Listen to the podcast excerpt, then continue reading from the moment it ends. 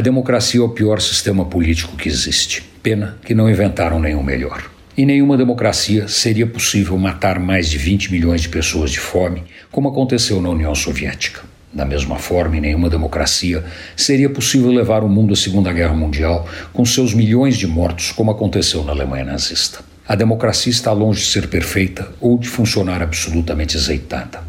Da mesma forma, as democracias não são necessariamente iguais na sua forma de funcionamento.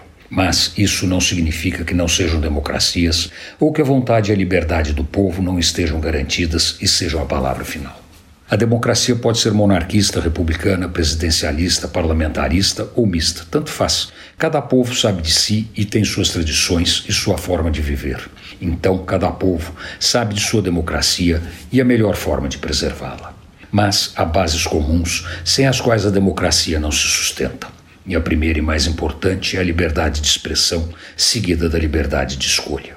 Não há democracia sem a possibilidade de discussão de todos os temas, com o consenso necessário para a prevalência da vontade da maioria, respeitadas todas as partes, entre elas o direito das minorias.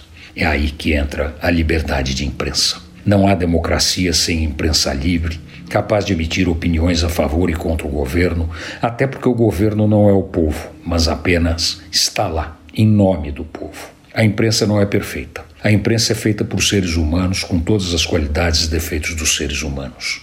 Mas tentar calá-la porque não fala o que o governante quer é solapar a democracia. Antônio Penteado Mendonça para a Rádio Dourado e crônicasdacidade.com.br.